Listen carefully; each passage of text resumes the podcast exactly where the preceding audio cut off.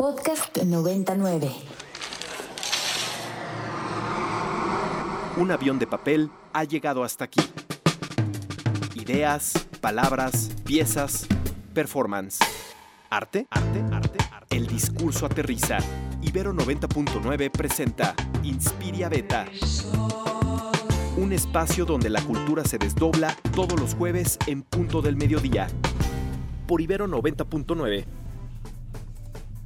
Hola a todas, todes y todos, ¿cómo están? ¿Cómo se sienten hoy? Les damos la bienvenida al Inspiria Beta de este jueves 8 de diciembre. Yo soy Caro Villaveses y estoy muy feliz de estar acompañada en cabina por el increíble Diego, quien estará operando este programa, y la brillante jefa de contenidos culturales de aquí de Ibero 90.9, Ekaterina Zicada. Hola, Eka, ¿cómo estás? Hola, Carito, ya te extrañábamos después de dos semanas de ausencia, ¿no? En la primera porque te nos enfermaste. Afortunadamente ya te veo otra vez con tu colorcito de piel, con tu sonrisa, con toda tu energía. Exacto. Y bueno, después con nuestra semana de la FIL Guadalajara. Qué emocionante, ¿qué tal estuvo esa semana de la FIL Guadalajara? Pues yo intuyo que les fue muy bien a los que fueron y que se la pasaron pues pues muy chulo. La verdad es que tuvimos un montón de material y un montón de entrevistas bien chidas, entre ellas, por ejemplo, Rosa Montero, ¿no? Entonces, bueno, de que nos fue bien, claro que nos fue bien. Qué emoción. Oigan, les recordamos que pueden comunicarse con nosotras a través de las redes por ibero arroba ibero 90 F, 99 FM en Twitter, arroba Near Neverland, arroba Ekaterina Reyes, utilizando los hashtags Inspiria909 y Beta909. Y bueno, si eso no es lo suyo, pueden escribirnos o llamar aquí a cabina al 55 529 25 99. Así es, Carito.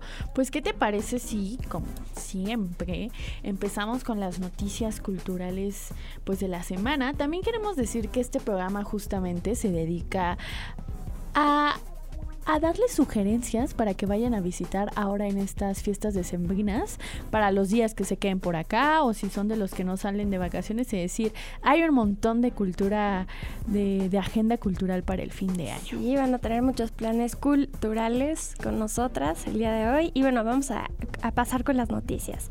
La primera que les traemos el día de hoy es que Silvana Estrada se presentó la noche de ayer en el Metropolitan y con su música abrazó a muchas personas que confirman en redes que lloraron intensamente y la pasaron muy bien. Y bueno, el artista confirmó que volverá a la Ciudad de México al mismo recinto el día 16 de febrero del 2023. Y bueno, también en ese sentido hay que recordar que nuestra queridísima Rox Aguilar la pudo entrevistar y que pues su entrevista está en la página de 99 para que puedan ver de qué platicó con nosotros. Algo bien chido es que se puso a platicar pues de cómo es que la violencia afecta también, ¿no? O sea, como sabemos es una eh, compositora y cantautora veracruzana y en ese sentido Rox dijo, oye, ¿qué onda, no? ¿Cómo es venir de uno de los estados con el mayor índice de feminicidios en el país, ¿no? Y creo que la respuesta que dio Silvana que la dio ahí en entrevista, pero que la da constantemente en sus canciones, ¿no? Que tiene una canción justamente que habla acerca de pues de estas personas, de estas mujeres que ya no están, creo que es muy poderosa y bueno, no pues, regreso, ¿no? Exacto, pues muy no regreso. Y no, el video es sencillo relativamente, pero es súper poderoso como cómo impacta que te estén cantando y te miren a los ojos, ¿no? Como este gran, ya sabes, este performance de mirar a los ojos solamente es como una conexión obligada. Pero bueno, pues básicamente pueden ir a ver la entrevista con Silvana Estrada y como bien nos dice, el 16 de febrero va a regresar al Metropolitan. Y pues otra cosa que está muy chida y que sí es todo, estas son de las cosas que sí queremos anunciar para que las personas se preparen, es para las poetas y poetisas, ¿no? Que eh, ya está abierta la convocatoria para el Premio Bellas Artes de Poesía Aguascalientes 2023. Eh, este premio ya tiene muchas décadas y han pasado, y aquí nos averiguaste cómo ha tenido diferentes nombres, como Juegos Florales de Aguascalientes, el Premio Nacional de Poesía Aguascalientes y bueno, ahora tiene este este nombre. Este premio pues siempre sirve y es muy chido eh, para impulsar nuevos talentos en la poesía. ¿No? Y bueno, lo que tienen que mandar es un libro inédito de poemas en español o en cualquiera de las 68 lenguas indígenas que están inscritas o que se aceptan en, aquí en el país. Y bueno, pues básicamente eh, eso, ¿no? Tienen hasta el 20 de enero del 2023 y bueno, vayan a las bases del Limbal para que puedan encontrar y puedan concursar. Yo creo que este concurso, Carito, es uno de los más importantes de poesía para lanzar a nuevos talentos en esta, en esta disciplina. Yo tengo una, una de mis uno de mis cuentos, ¿eh? uno de mis libros favoritos de poesía que se llama Yo me llamo Hokusai es ganador de estos libros y así los encontré. Además, cuando los publican, los publican a unos precios súper accesibles porque la idea es que más bien se conozca la obra de quien gane y sí empiezan a levantar desde que ganan este, este premio. Así que a quien tenga ahí guardados sus poemas, trabájelos, formúlelos y mándelos. Claro que sí. Otra nota interesante de este concurso es que pueden participar eh, autoras y autores de cualquier nacionalidad con, su libro inédito de poemas. Entonces, bueno, no, no es necesario ser mexicanes, pero eh, está muy interesante que, que, que puedan participar independientemente de la nacionalidad que tengan me parece algo bastante valioso.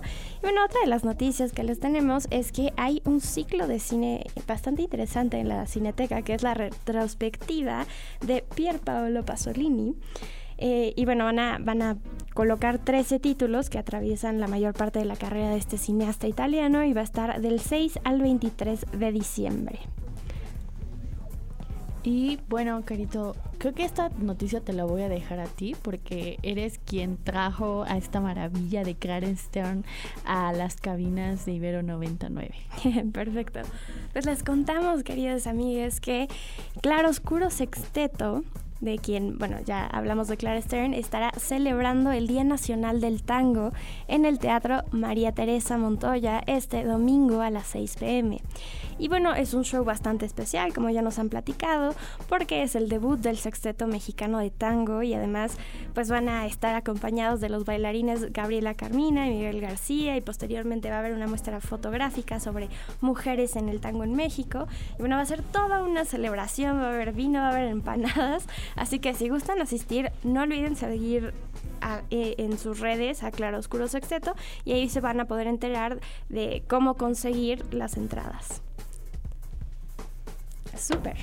Entonces, eh, si quieren, y yo digo que sí queremos, vamos a pasar con la primer rolita de hoy que les traemos. Esto es Nunca Tristes de René.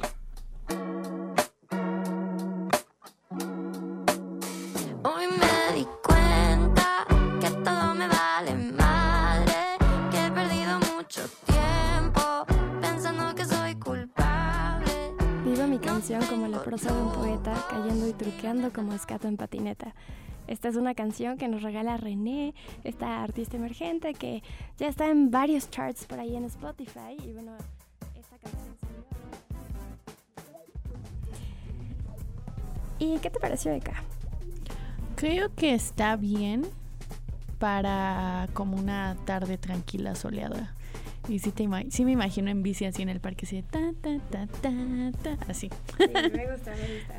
Me gusta. Y también hay una parte donde dice como que todo el mundo está pensando en qué hacer y yo solo quiero estar con mis compas y siento que tiene mucho que ver como cómo nos sentimos en esta época del año.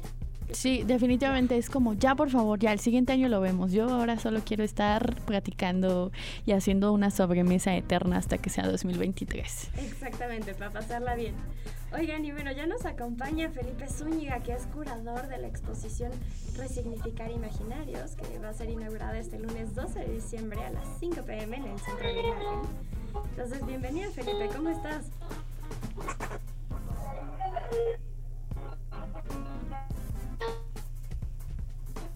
Estamos teniendo algunas dificultades de conexión, pero vamos a escuchar a Felipe. Bueno, les contamos que esta exposición de Resignificar Imaginarios tiene que ver con eh, un proyecto que inició como, como una convocatoria que se llamaba Fuera de Foco y era un anteproyecto en el que se consideraban la fotografía con miradas a través de se consideraba la fotografía a través de lentes y miradas incluyentes. Entonces bueno pues se trabajó eh, con muchos fotógrafos y se eligieron algunos que eh, toman fotografías con personas de la comunidad intersexual en México, con mujeres de, la comunidad de Turirán, con niñas, niños y adolescentes de la comunidad Triqui, eh, con personas con discapacidad en la Ciudad de México. O sea, bueno, imagínense, normalmente no pensamos en cómo es la vida de estas personas, ¿no? Entonces, verlos a través de la fotografía debe ser bastante interesante, bastante empático. Eh, también se trabajó con indígenas de Cuanajo, eh, con afrodescendientes y afromexicanas de Oaxaca, con migrantes y sujetas de protección internacional. Y esta muestra eh, tuvo un acompañamiento, o sea, en, en, la creación tuvo un acompañamiento de la Dirección General de Derechos Humanos y el Centro de la Imagen. Entonces, las siete comisionadas van a mostrar como el culmen de, de, esta práctica fotográfica, la exposición, y van a contribuir un poco a la construcción de imaginarios que, que es bastante válido, ¿no? O sea, explorar a través de la fotografía un mundo que normalmente si no pertenecemos a estos, estas comunidades, pues no nos imaginamos. Entonces, me parece que es una muestra bastante interesante y ojalá sí podamos tener chance de platicar con Felipe Zúñiga, que fue el curador.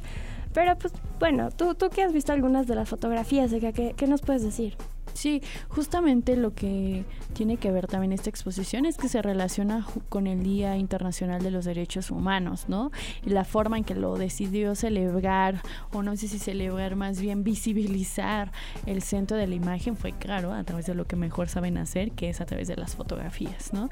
Estas fotografías que lo que me gustan mucho y que es algo que a lo mejor ustedes se darán cuenta aquí en el programa porque lo traemos como constantemente eh, ahí al aire es que por ahí ya se escucha a Felipe que nos está hablando. Sí te escuchamos, Felipe. Oye, Felipe, listo, bienvenido, ¿cómo estás? Una disculpa, muy bien, es que justo estoy... Eh, llegaron unos músicos ambulantes enfrente de mí a cantar libro abierto, entonces ahora ya me reubiqué para, poderles escuchar y poder compartir con ustedes este día. Muchas gracias por, por el espacio. Ok, pues ya, ya lo cachamos que anda en plena calle, le vamos a dar un zape, ¿no? Así las entrevistas se reciben en una oficina, en un lugar cerrado, por favor, no nos hagan eso. en una bonita calle, no pasa nada. Pero, oye, Felipe, cuéntanos justo de qué va la exposición eh, que se está presentando en el Centro de la Imagen Resignificar Imaginarios. Pues miren, Resignificar Imaginarios ha sido un proyecto bastante largo, de largo aliento, llevado a cabo por la Dirección General de Derechos Humanos de la Suprema Corte de Justicia de la Nación, en colaboración con el Centro de la Imagen. Y fuera de foco es una iniciativa mucho más larga, digamos, que tiene otras variantes, otras vertientes que ha llevado la Suprema Corte. Han tenido una serie de documentales, una serie también de novelas gráficas con la finalidad de trabajar justamente con la socialización de los derechos humanos para entender un poco ese trabajo que hace la Suprema Corte y sobre todo acercar a, la, a las diferentes poblaciones eh, pues información, pero también pues familiarizarnos, acercarnos con esta cuestión de, de los derechos, ¿no?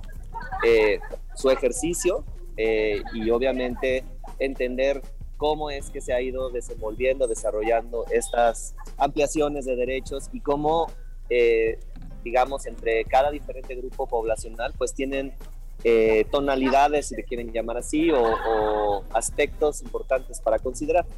Entonces, el proyecto eh, de resignificar imaginarios se conecta con esta iniciativa de Fuera de Foco y funcionó a través primero de una convocatoria pública, donde se lanzó justamente este llamado a la comunidad artística y fotográfica para eh, desarrollar proyectos situados en comunidades y en diálogo con grupos específicos, eh, digamos, eh, con este trabajo vinculado a derechos humanos específicos, ¿no? Como ya mencionaste al introducir la conversación. Entonces se trabajó con infancias, con pueblos originarios, con población afrodescendiente, con mujeres, con población LGBTQ+, eh, con diversidad funcional. Y entonces la, la propuesta fueron comisiones en las que las fotógrafas y artistas desarrollaron, pues más allá de solamente una, digamos, una intervención fotográfica, buscamos que las personas desarrollaran y entablaran vínculos con las diferentes comunidades, ya sea porque forman parte de su propia comunidad, porque son voluntarias en algún centro o porque desarrollan su labor como parte de voluntariado o porque tienen una práctica artística que se basa en, digamos, la práctica social o dialógica, ¿no? Oye, eh, Felipe, sí. cuéntanos cómo, cómo hicieron la selección de obra, cómo eligieron a las artistas, bajo qué criterio.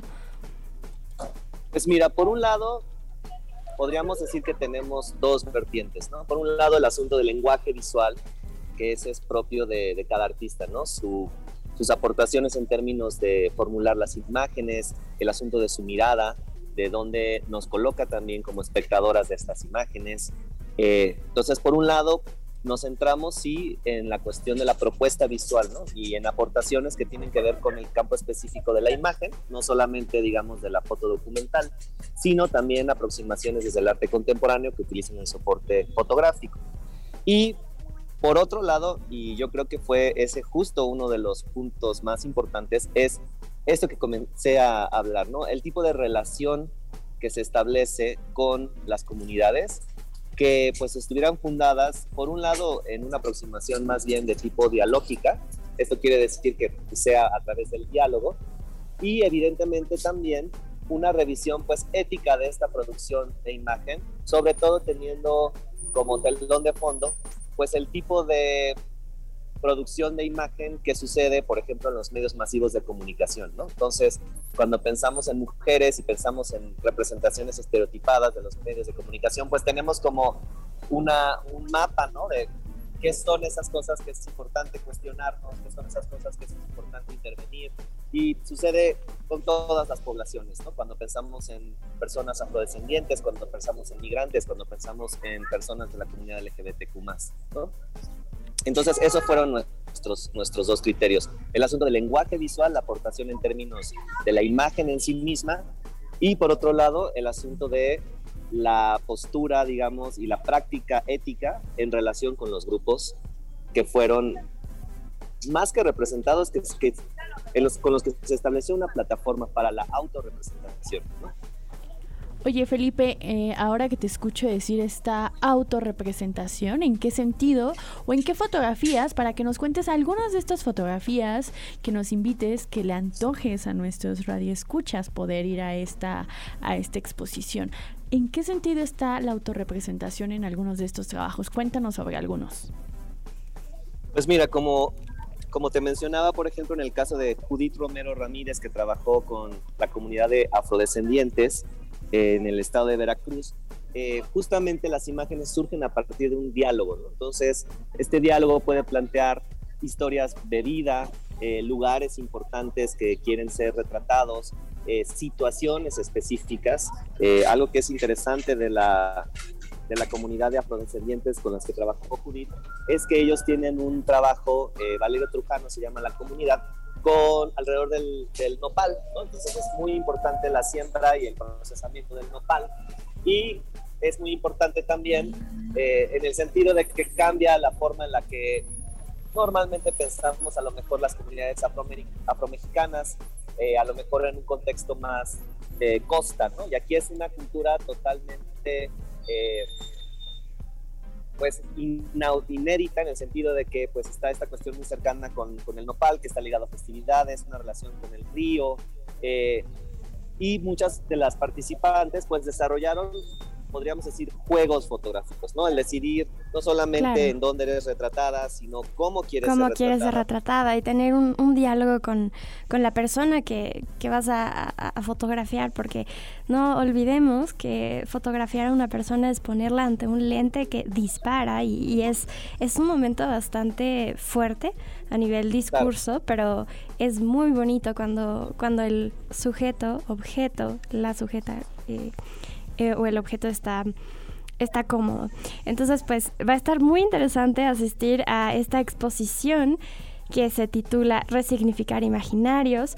Muchísimas gracias Felipe por acompañarnos, te mandamos un abrazo sonoro y bueno, eh, mucho éxito esta inauguración el, el 12 de diciembre. Muchísimas gracias a ustedes. gracias. Pues sí, vayan a la exposición del Centro de la Imagen. La verdad es que esto que comentabas, Caro, es muy importante, ¿no? Y que creo que justamente el título de la propia exposición, Resignificar Imaginarios, es decir, estas formas en las que han sido eh, representadas ciertas poblaciones, ciertas sujetas, ¿no? Tienen mucho que ver sobre cómo se conciben en la vida real, ¿no? Y, y entonces una fotografía puede ser o muy liberadora, o muy potente, o muy disruptiva, como puede ser muy eh, ayudar a ahondar los estereotipos, ¿no? Entonces creo que está padre que se hagan exposiciones donde las y les fotógrafes se hagan conscientes del poder que tiene su cámara, que no solamente se queda en esa imagen, sino que en realidad es como un cúmulo de imágenes que va reproduciéndose y que nos ayuda a entender el mundo de una forma muy específica, ¿no? Y como siempre hacemos como mucha conciencia aquí en Nos Inspira, pues es que las fotografías son muy políticas. Claro, tienen que ver con todo un contexto más amplio que, ah, solo es una foto bonita, qué bonita imagen. Porque claro que hay esas cosas. Que eso también es bien poderoso porque, por ejemplo, yo siempre tengo una cosa acá como, me encanta el WordPress Foro que se presenta cada año en el Franz Mayer, pero por otro lado tengo un conflicto como, ¿qué pasa cuando esas imágenes ya se presentan en un museo, que se exhiben con una museografía, digamos, específica, enmarcadas, ¿no? A veces parece que pierden como este sustento eh, político potente y como que van hacia lo artístico, ¿no? Pero, es pero yo también creo que, o sea, sí tiene, tiene que ver con, con esa parte, pero al llevarla a estos espacios, muchas personas que de pronto no iban a encontrar esa fotografía en, en, algún periódico, la encuentran y entonces es como un llamado de atención para ver otras cosas. Sí, fíjate que yo creo que eh, la masividad de imágenes sí nos hace un poco ya eh, ¿cómo decirlo? Ya con una piel muy gruesa para recibir imágenes, ¿no? Pero sí, o sea, creo que pueden ser las dos posibilidades, que puedes recibir una imagen y te puede impactar o que simplemente te haces con una piel más gruesa para seguir recibiendo y recibiendo y recibiendo imágenes y las cosas no sé si necesariamente nos mueven. Tendríamos que discutirlo. Por ahí Susan Sontag nos dice que la imagen por sí misma no es suficiente y que hay que problematizarla desde otras maneras. Pero ustedes qué piensan? ¿Las fotografías son suficientes para movilizar a las personas o hace falta otro tipo de acciones que acompañen a las fotografías? ¿Qué te parece si nos cuentan al 55 529 25 99 por un WhatsApp, si nos llaman o nos mandan pues un tweet arroba ibero 99 fm? ¿Cómo es que la fotografía también ustedes creen que impacta el mundo en términos de derechos humanos? Un poco para irnos preparando para esta exposición de resignificar imaginarios. Claro que sí. Por ahora, mientras ustedes piensan en su respuesta, vamos a escuchar una cancioncita que nos regala aquí nuestro querido Diego. Esto es Árido Espejismo de Ibiza Pareo.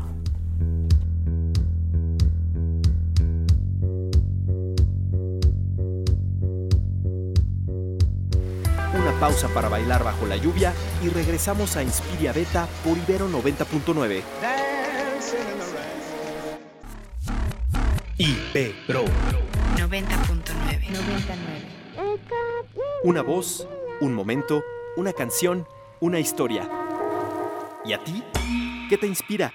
Regresamos a Inspiria Beta por Ibero 90.9. Regresamos aquí al Inspiria Beta de Ibero 90.9. La canción que acabamos de escuchar se llama Árido Espejismo y estamos platicando de Ibiza Pareo, este dueto, que nos parecía esta canción un poco inspirada como en el western. Por ahí se podía escuchar. Yo no sé cómo se llama ese sonidito, no lo puedo replicar. Yo tampoco. Pero sí veía las. Pero es el de las películas. sí, total. Sí veía estas como matas de polvo, no sé qué son, ¿no? Que, que giran en las películas, sí, total. Pero estuvo buena la aquí la recomendación de Diego que está a los controles, ¿no? Está buena para. Yo, yo o se ve que yo ya no quiero hacer nada porque decir, está buena para una tarde con mi con mi cerveza, pero era que dije, mm, eso lo dije con la otra canción también. Es que ya es, es la vibra de esta época, es la vibra de diciembre, yo creo. Pues estamos de vuelta aquí en el Inspiria Beta. Yo soy Caterina Sicardo Reyes. Me sigue acompañando, por supuesto, Caro Villaveses, Carito Villaveses. Y vamos a continuar porque nosotros les prometimos que les íbamos a convencer que en diciembre todavía hay un montón de cosas culturales que hacer para quienes decidan quedarse en la ciudad, para quienes tengan unos días en la ciudad. Y una de estas, pues es una nueva exposición en el Museo de las Culturas, ahí pues atrásito de, de Palacio Nacional, ¿no? Ahí pueden saludar a, a AMLO, ¿no? De regreso de, de la exposición. Carito, cuéntanos. Claro que sí. Bueno, tenemos una intro preparada para ustedes y comienza así. Durante los años 60 hubieron muchos artistas que se volvieron como un hit en el mundo del arte. Por un lado estaban las celebridades como Jackson Pollock con el expresionismo abstracto, que si no se acuerdan quién es, es este señor que pues lanza pintura y crea obras de arte que por cierto se le ocurrió ah, después de ser alumno de Siqueiros. Exacto. Y bueno, también es la época donde Andy Warhol se vuelve la estrella del pop art. Andy Warhol, como ustedes sabrán, es esta, esta mega personalidad que comienza a jugar con el ready-made y que hace muchísimas imágenes de repeticiones con diferentes tonalidades y ya las expone enormemente. Eh, también el de la sopa Campbell, por si no se acordaban. Y bueno, esto tenía que ver con, con, una época donde había un poder adquisitivo enorme y había muchos coleccionistas y en ocasiones pues cierta manipulación mediática sobre las celebridades. Pero en esa misma época, un artista judío que había sobrevivido al holocausto y como muchos otros emigró a los Estados Unidos, que se llamaba Boris Lurie, también se dedicó a hacer obra artística, pero mirando hacia otro lado. Un, lugar que quizá era un poco más cruel, por así decirlo, pero pues sin filtros. Y, y bueno, él junto con otros dos artistas fundó el No Art, del que nos va a hablar esta exposición y nada más y nada menos que el curador de esta exposición en el Museo Nacional de las Culturas del Mundo, Reinier Valdés. Bienvenido, ¿cómo estás?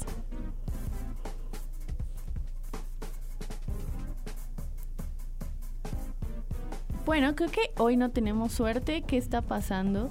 Eh, yo lo veo aquí en el Zoom conectado, pero por ahí yo creo que no nos está escuchando. Reinier, eh, y seguimos aquí con justamente esto que estás contando de Boris Lundy. Me gusta un montón porque es la parte del arte en el que Estados Unidos hizo a propósito una de dejen de hablar de comunismo, ¿no? De hecho así castigaba a los muralistas que todavía, por ejemplo, los muralistas mexicanos que todavía hablaban de eso, ¿no? Y queremos decir que el arte es arte por el arte, que el arte no es político, que el arte no tiene que ser panfletario. Y entonces empezaron a hacer todos estos movimientos y apoyar sistemáticamente todos estos movimientos, como el pop art o el arte abstracto, ¿no? Tenemos a esta figura como legendaria de los críticos de arte que es Greenberg, ¿no? Que es como, no, yo me fijo en, en no sé, en los colores y como todas estas cosas y dejar de hablar de lo político del arte. Sin embargo, embargo, este artista que bien nos comentabas, querida Caro, eh, Boris Lurie, dice, hey, o sea, como un sobreviviente del holocausto y que algo que, que, me gustó mucho cuando estaba investigando sobre él es que también se apega a esta idea de eh, que decían acerca de la ya no puede existir poesía después del holocausto, ¿no? Es como todo lo bueno del mundo se, se, acabó ahí. Y entonces él hablaba de la importancia de politizar, de politizar el arte y de dejar de creer que el arte era simplemente por arte, ¿no? O sea, que en realidad era político y también rompió un montón con la técnica, ¿no? Y como por ahí para quienes se acerquen a esta exposición podrán ver que la mayoría o muchísimas de sus obras utilizan el collage. Claro, o sea, sí utilizaba las técnicas de esa época, pero las utilizaba para hablar de otro tema, ¿no? De, poner la mirada en, hey, esto sí pasó y, fíjense, o sea, el, el, dolor, todo lo que se vive a través de, de, de venir de una experiencia traumática, que también pienso que en cuestiones de, la diferencia tan tangente que hay entre el arte que hacían los fundadores de No Art y, los expresionistas abstractos, es la forma en la que se se vive una tragedia, ¿no? Porque hay gente que ya nunca quiere hablar del tema y como que se enfrasca en, en decir, bueno, vámonos a hacer figuras geométricas, pintura, lo loco, pero bueno, no tan anólogo, pero, pero no tenían tanto trasfondo porque quizá era un lugar de mucho dolor. Entonces hay gente muy valiente. Así es, creo que ya tenemos a Rainier. Rainier, ¿estás por acá? Sí, estoy acá. ¡Eh, eh lo logramos. Hoy no tenemos suerte. A ver, pero sí ya tenemos, porque ya nos vas a contar.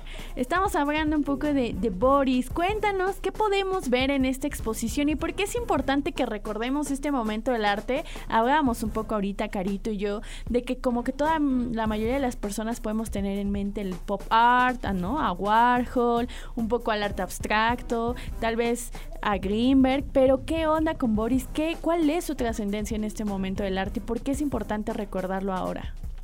Con gusto, Caterina y, Caro, me encantó escucharles. Les estuve escuchando ahí toda la eh, discusión que armaron sobre Warhol y Pollock y demás, ¿no? Y qué bien recordar que la influencia de Siqueiros por allí. Sí, mira, esta exposición se llama No Complaciente, Boris Lurie en México. Y se llama así con toda intención porque Boris Lurie es un artista incómodo, un artista que no complace, que a diferencia del expresionismo abstracto, eh, rechaza el esteticismo, como ustedes lo apuntaban, ¿no? Es un arte con una dimensión política, un arte frontal, lo que él desarrolla a partir de los 60, este movimiento conocido como el No War Movement, que se opone al consumismo, se opone al status quo de los artistas, las galerías, se opone al abandono de, la postura social, política en la obra eh, de arte. Entonces, eh, en ese sentido, rescatamos esta exposición no, complaciente Boris Luri en México. Esa es la primera gran retrospectiva de Boris Luri eh, aquí en, México. Eh, nunca antes había estado Boris Luri, de manera que es una gran oportunidad porque es una muestra muy completa de carácter retrospectivo, como les decía, que se centra en su carrera, desde los dibujos de los años 40 una vez que sobrevive al holocausto, desde las pinturas de los años 50 de gran formato que están influenciadas por el expresionismo abstracto, sin él nunca ser un expresionista abstracto, pero Boris Lurie, por ejemplo, eh, admiraba mucho la obra de Willem de Kooning, y, eso ustedes lo van a constatar en, las obras, eh, hasta llegar pues, a su gran momento, que es la década del 60, con el No War Movement, que él es fundador junto con otras personas, y que crea estas obras donde triunfa el collage, donde triunfa la imagen de la pin-up. Es una constante en su obra, la imagen de, la pin-up que se había normalizado en la cultura visual estadounidense, todos estos soldados que vienen de la Segunda Guerra Mundial, que se han acostumbrado a estas imágenes estimulantes y que obviamente son un tratamiento súper indigno, eh, del cuerpo femenino. Boris Luri se da cuenta que eh, eso no puede, las, no las pin-ups son, para, para quienes no recuerdan, son estas mujeres que tienen como un paliacate rojo con puntitos blancos en, en la cabeza y está diciéndole a las mujeres que son fuertes y que ellas pueden, pero tiene más que ver como con una idea de publicidad, de estereotipos de tienes que servir al país y tienes que ser esto y así. Ahora sí, continúa, Reina, por favor. Sí, sí, qué, bueno que lo apunta, sí, porque la imagen de la Pinop es muy complejo, como bien lo dice Caro, también tiene su, aspecto de empoderamiento, pero bueno, la manera en que la está viendo Boris Luria es como la cultura visual estadounidense la, ha, digamos, domesticado y la ha vuelto un, un, objeto de consumo, sobre todo de la mirada masculina. Entonces, Boris Lurie en los años 60, con estas obras del no art, que son collage, sobre todo, donde él pone no, él, se centra en decir no, junto con la imagen de la Pinot. Y lo interesante es eso, que asume una posición frontal de decir no al consumismo, no a la cultura apolítica, no eh, a la cosificación del cuerpo femenino en estas revistas que circulaban y, que eran parte de la vida estadounidense. Y entonces Boris Luri se atreve a decir no. Eso es una constante en estas obras de los 60. A lo que llega Boris Luri es a equiparar, y sería como la esencia de esas obras, que llega a la siguiente comparación. Él dice, el tratamiento del cuerpo femenino en la cultura visual que vivimos hoy día, estamos hablando de los años 60, no dista mucho del tratamiento del cuerpo por el fascismo en los campos de concentración. Qué fuerte. Y tiene una obra icónica en ese sentido, eh, claro, es una obra que se presta mucha confusión porque a la larga ahí está la imagen de la mujer semidesnuda que hoy día pues también es muy delicada desde una lectura feminista de Boris Luri que, la, que, la, necesita su obra. Oye, Pero bueno, es un hombre... Ajá. Yo creo que esto que nos estás contando nos ayuda muchísimo a reflexionar por qué ciertos movimientos, digamos, a la luz de la historia, es decir, eh, con la distancia histórica y ahora, por qué algunos movimientos tienen más protagonismo que otros, ¿no? Yo he escuchado un montón de exposiciones, un montón de producciones, hay personas que se interesan más en investigar, por ejemplo, el pop art, ¿no? Que en ese momento eran y que incluso tiene que ver, como hablamos un poco, Cari y yo, antes de que te nos reconectaras, con un proyecto político de darle más luz y visibilidad a ciertos movimientos artísticos para tapar, no sé si a propósito, ¿no? Me parece que sí, otros, ¿no? Y este es un poco el no art. Eh, digamos, en términos de su tiempo, ¿por qué era tan disruptivo poder negarse, por ejemplo, hacia las galerías o al movimiento de compra y venta de arte? Y también pensar en que estábamos, ¿qué? en ese momento unos veintitantos años después del holocausto, después de los campos de concentración, y parecía como si jamás hubiera pasado absolutamente nada tienes, eh, pones ahí el, punto, Caterina, tal cual. Boris Luri, Nueva York lo recibe como recibió a muchos sobrevivientes del holocausto, pero con un precio, el silencio, que es lo que sigue a, a, los sobrevivientes del holocausto. Un silencio tanto desde el trauma del judío, pero también un silencio sistémico. Nadie quiere, es la posguerra, eh, los soldados, la, la cultura estadounidense quiere olvidarse de la muerte y entonces se crea esta cultura de la banalidad, de, la diversión, que a Boris Luri le cuesta mucho trabajo integrarse. Boris Luri siempre tuvo ideas evasivas y siempre quiso irse, eh, por ejemplo, muchas veces pensó migrar a Europa, establecerse en Europa porque consideraba a Estados Unidos un lugar insulso, ¿no? Y muy trivial. Claro. Eh, y va a ser bastante, bastante interesante ver cómo él vivió en esta nueva patria a través de sus experiencias y, de lo que estaba pasando, pues al mismo tiempo con artistas que también eran inmigrantes y que también hacían arte, pero olvidaban esta parte que habían vivido. Pues como dice Reinier, ¿no? pagaron el precio. Queridísimo, recuérdanos dónde vamos a poder ver esta exposición, cuándo se inaugura, según yo ya se inauguró, hasta cuándo y, y pues si hay algún tipo de, de boleto que tenemos que tener para poder verla. Claro que sí, miren, la, la, expo se inaugura el 15 de diciembre, están más que invitadas, ¿no? Aquí como invitadas de honor aquí en, el Museo Nacional de la Cultura. En la sala de, sí, claro, en la sala de exposiciones, eh, en la sala de exposiciones internacionales eh, vamos a tener esta muestra que inicia el 15 de diciembre a la una de la tarde y que la vamos a tener hasta el 21 de mayo. Esta exposición tiene cuatro unidades. Eh, una dedicada a los dibujos de Boris Luri de los años 40, eh, otra dedicada a las pinturas de los 50, un núcleo que es el fundamental de los años 60 y, cerramos con, con, una unidad que se llama Estrellas Heridas, donde aparece el tema de la judeidad, ¿no? esta, este, esta contradicción de Boris Luri con ser judío como un espacio de pertenencia, pero también como un espacio de vulnerabilidad. Em, creo que no la recibimos en un museo tradicional de arte. Museo de las Culturas del Mundo es un museo nacional de las culturas del mundo, es un museo de corte antropológico que recibe muchas exposiciones de arte contemporáneo, pero quizás esta no sería no, eh, la casa ideal de Boris Luri, pero sí lo es.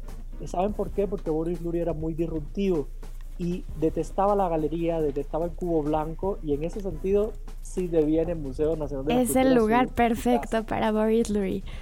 Pues, claro que sí. Muchísimas gracias, Rainier, por acompañarnos. Esperamos poderles acompañar el 15 de diciembre. Y pues un abrazo sonoro. Un abrazo para ustedes. Qué bonita conducción. gracias. Pues muchísimas gracias y nosotros seguimos aquí en el Inspiria Beta y nosotros les prometimos llenarles su agenda de decembrina y vamos a escuchar solo una rolita, un poco de música que nos hace falta y regresamos con nuestra última propuesta para estas vacaciones decembrinas.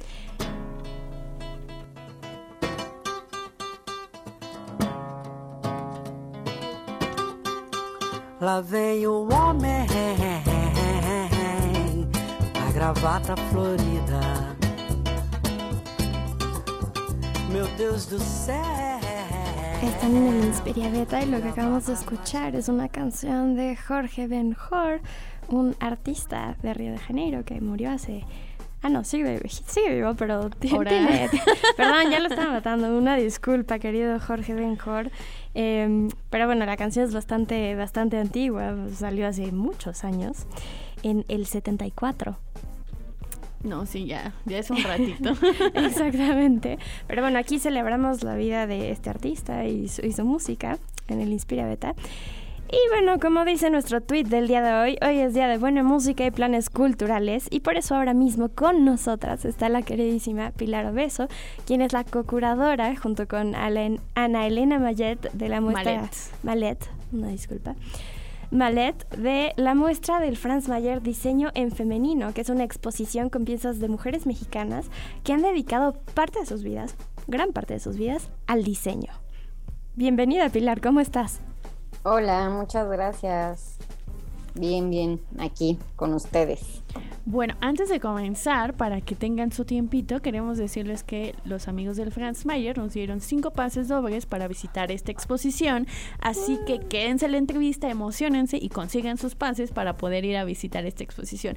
Querida Pilar, pues es un gusto recibirte, yo que tuve como el placer de compartir ese museo contigo algunos meses laborales y qué bueno, y me dio mucho gusto cuando vi tu nombre como co-curadora y dije, ah, mira, ha regresado el gran regreso y quería justo preguntarte cómo fue para ti unirte a este proyecto y qué es lo que consideras relevante de hacer una exposición de diseñadoras mexicanas. Eh, pues de hecho esta idea surge em, en el 2020, es un proyecto que ya llevamos trabajando dos años, que durante el tiempo que estuve trabajando eh, en el museo se le propuso a la entonces directora Alejandra de la Paz como parte de su programa de exposiciones para el 2021 y luego pues por cuestiones de, de COVID y de pandemia fue un proyecto que se tuvo que posponer hasta ahora, 8 de, diciembre, que es el día en que se inaugura la, la exposición. Em, es un proyecto que logramos eh, gracias a un EFIARTES, eh, que es con a partir de esto que pudimos, este, digamos, lograr eh, presentar la exposición y pues estamos muy contentas de, presentarla, de que Perfuín vea, vea la luz y que todos estos años que llevamos investigando, que llevamos visitando los estudios de, diseñadoras, hablando con ellas a través de videollamadas y teniendo pues diferentes tipos de diálogos, este, ahora por fin los, eh, los y las visitantes del museo van a poder experimentar esta parte de del diseño que por lo menos eh, lo que se refiere al, al, siglo XX, entre 1940 y pues eh, finales de, del siglo, eh, no es tan conocido como podría ser a lo mejor el diseño contemporáneo que poco a poco pues ha ido como ganando más terreno y visibilidad, ¿no? Claro, oye Pilar, queremos preguntarte, eh, para ti, qué, ¿qué sería lo femenino en el diseño y qué impresión esperan que esta muestra deje en las personas? Pues la idea es, eh, un poco el objetivo es, eh, pues sí, ver qué tipo de, respuesta y de conocimiento surge a partir de, que, de que se visite. La exposición está dividida en, tres núcleos, eh, entonces en, ese sentido podemos ver a lo que nosotros le llamamos esta idea del diseño en femenino, por lo menos la, idea que se tenía a principios del siglo XX en el de este grupo de mujeres que, empiezan a, forjar eh, su trabajo en el diseño a través de sus propias casas, ¿no? De adaptar eh, cuartos o espacios en sus casas para que se conviertan en sus talleres a través de disciplinas o procesos que estaban muy relacionados con, lo femenino, como podían ser los textiles, la cerámica, la joyería, y cómo es que eh, estas adaptaciones domésticas de alguna forma después se, se profesionalizan y pasan, digamos, de sus hogares a talleres mucho más estables, a, ser eh, más eh, visibilizadas y ubicadas dentro del, diseño en México y cómo son estas eh, pionera, sobre todo Clara Porcet, que es probablemente la única por ahí de los años 40 que se relacionaba con arquitectos que trabajaba el diseño industrial y como de ahí pues vemos también este, en un segundo núcleo ya esta idea como de la profesionalización, sobre todo a través del, del diseño gráfico eh, y a mí esta parte eh, me gusta especialmente porque creo que es importante eh, ver la respuesta sobre todo como el verse reflejado o identificado a través de ciertas portadas de libros, de revistas, de carteles, eh, y, pensar eh, como esta cosa de, ah, em, digamos, de lo cotidiano, del día a día y como en pues pocas veces nos paramos a pensar en quién diseñó esta portada, quién diseñó estos artículos que, estamos leyendo. Claro. Y, ah, digan. Sí, pues también te quería preguntar, por ahí ya nos dijiste el nombre de Clara Porcet, ¿qué otras diseñadoras, no? Y de qué, digamos, en términos de cronología, de qué año a qué año podemos ver estas diseñadoras? Y también que nos cuentes dónde podemos ver esta exposición. Ya sabemos que en el Museo Franz Mayer, pero ¿hasta cuándo? Pues eh, no es cronológica como tal la exposición, pero sí abarcamos de 1940 a la fecha. Eh, son 112 diseñadoras, son muchísimas eh, diseñadoras. está en el Franz Mayer hasta, hasta el 16 de, de abril y sin querer omitir 111 nombres. Eh, creo que valdría la pena mencionar que, eh, digamos que aparte de, tener diseñadoras mexicanas y también extranjeras que decidieron hacer de México su país en el que viven y en el que trabajan, también estamos eh, presentando el trabajo de eh, mujeres indígenas que son consideradas maestras del arte popular o artesanas y que en esta exposición eh, se les está viendo desde eh, el, ojo del, diseño. Así es. Pues ya lo saben, en el Museo Franz Mayer pueden visitar esta exposición que se llama Diseño en Femenino. Quienes mandaron sus mensajes al WhatsApp de la estación ya los estaremos contestando para estos pases dobles. Queridísima Caro, muchísimas gracias por acompañarme el día de hoy. Y pues también a Diego en los controles. Yo soy Ecaterina Sicardo Reyes y nos escuchamos el próximo jueves en este Inspiria Beta. Bye. La diversidad de las artes. Buena música y entrevistas con personas que disfrutan lo que hacen. Inspiria Beta.